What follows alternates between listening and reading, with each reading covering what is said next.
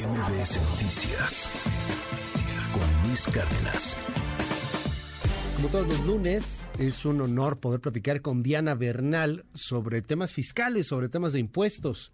Y es que el Plan Maestro de Fiscalización y Recaudación del SAT de 2023 pues deja por ahí algunas cuestiones que hay que tomar muy en cuenta en el momento de pagar nuestros impuestos, algunas ventajas, algunas desventajas. Diana, cuéntanos un poco. Muy buenos días, ¿cómo estás?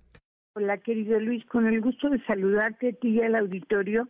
Y sí, para platicar que este año pues hay que estar muy atentos porque el ojo del SAT va a estar muy activo, incluso va a tener una política pues bastante hiperactiva para cobrar impuestos, ya que tiene que recaudar 679 mil millones de pesos más que el pasado año y esto sin reforma fiscal.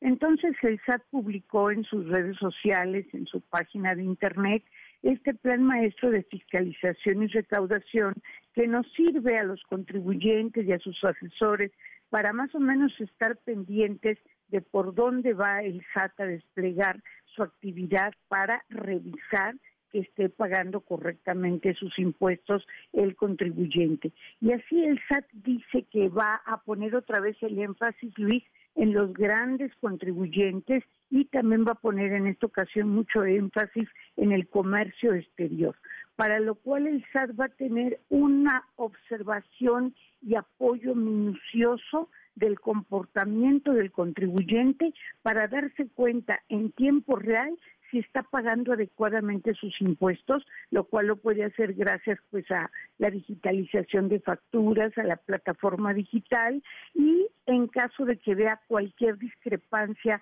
de ingresos, de gastos, cualquier CFDI no reportado, o sea, cualquier factura no reportada, el SAT va a hacer lo que se llama acompañamiento y vigilancia, o sea que podrá convocar, como ya lo ha venido haciendo, a los contribuyentes a entrevistas personales en sus oficinas pues ahora sí que para decirles las inconsistencias o presuntas irregularidades que el SAT observa. Y si esto no se atiende, pues el SAT ya podrá pasar a la auditoría, que desde luego tiene un mayor costo, de, en primer lugar, para el contribuyente, pero también pues para el propio SAT. Y el SAT está diciendo una serie de eh, situaciones específicas que va a combatir son varias, pero voy a mencionar cuatro que me parecen muy importantes, Luis, si me permites. Uno es que va a seguir el combate a todas estas empresas factureras, lo cual me parece muy bien y ojalá hubiera mayores resultados, o sea, empresas que emiten facturas por operaciones inexistentes y las venden y también va a estar revisando los ingresos y gastos que los contribuyentes reporten en sus declaraciones para ver si son típicos o atípicos, cualquiera que esto signifique.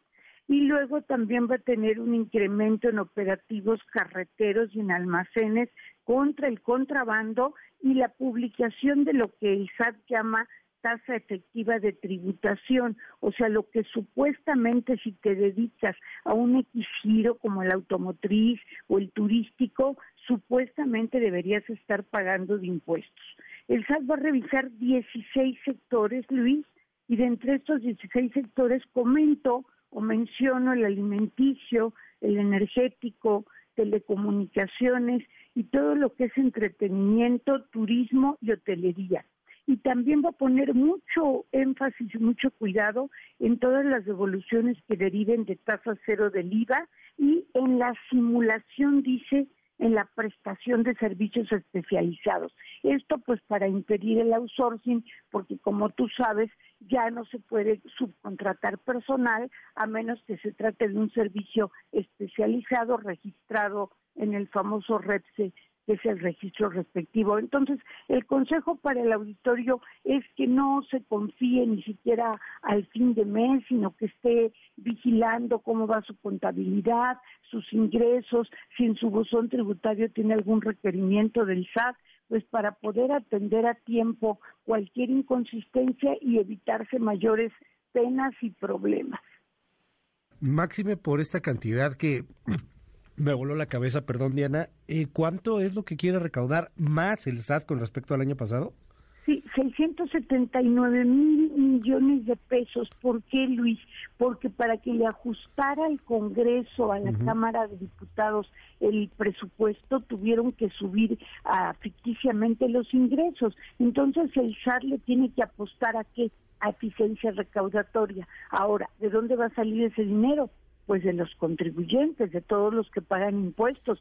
Por eso es muy importante, pues ahora sí que tener una labor de de constante mm, atención a todo lo que viene del órgano recaudador y pagar los impuestos pues como, como se debe. Eh, tomar mucha precaución en este punto que nos dices, el de la devolución, por ejemplo, también. Eh, luego hay gente que quiere devolver lo que ni siquiera ha pagado, o sea, Creo que, no comprar facturas. Exacto, comprar facturas, simular estas este, prestaciones de servicios para tratar de deducir por ahí con las famosas factureras también. Entonces, aguas, porque sí vienen con todo y hay que decirlo, ya han eh, pues tomado medidas severas, ya han exprimido, diría alguien, a los grandes contribuyentes. Pues ahora vienen los medianos y pequeños contribuyentes y siguen con los grandes, además ahora te digo con otros sectores, pero siguen también con los grandes. O sea, es importante que el SAT recaude, pero sí hay que tener mucho cuidado de los métodos que emplea y recordar, Luis, si alguna persona le llega algo que no considera correcto, acudir de inmediato a la Procuraduría de la Defensa del Contribuyente, pero de CON, que es totalmente gratuita y te puede apoyar para aclarar cualquier situación. Gracias, Diana Bernal. Te seguimos en tus redes para muchas dudas que seguramente van a surgir. Claro que sí, Luis, por favor.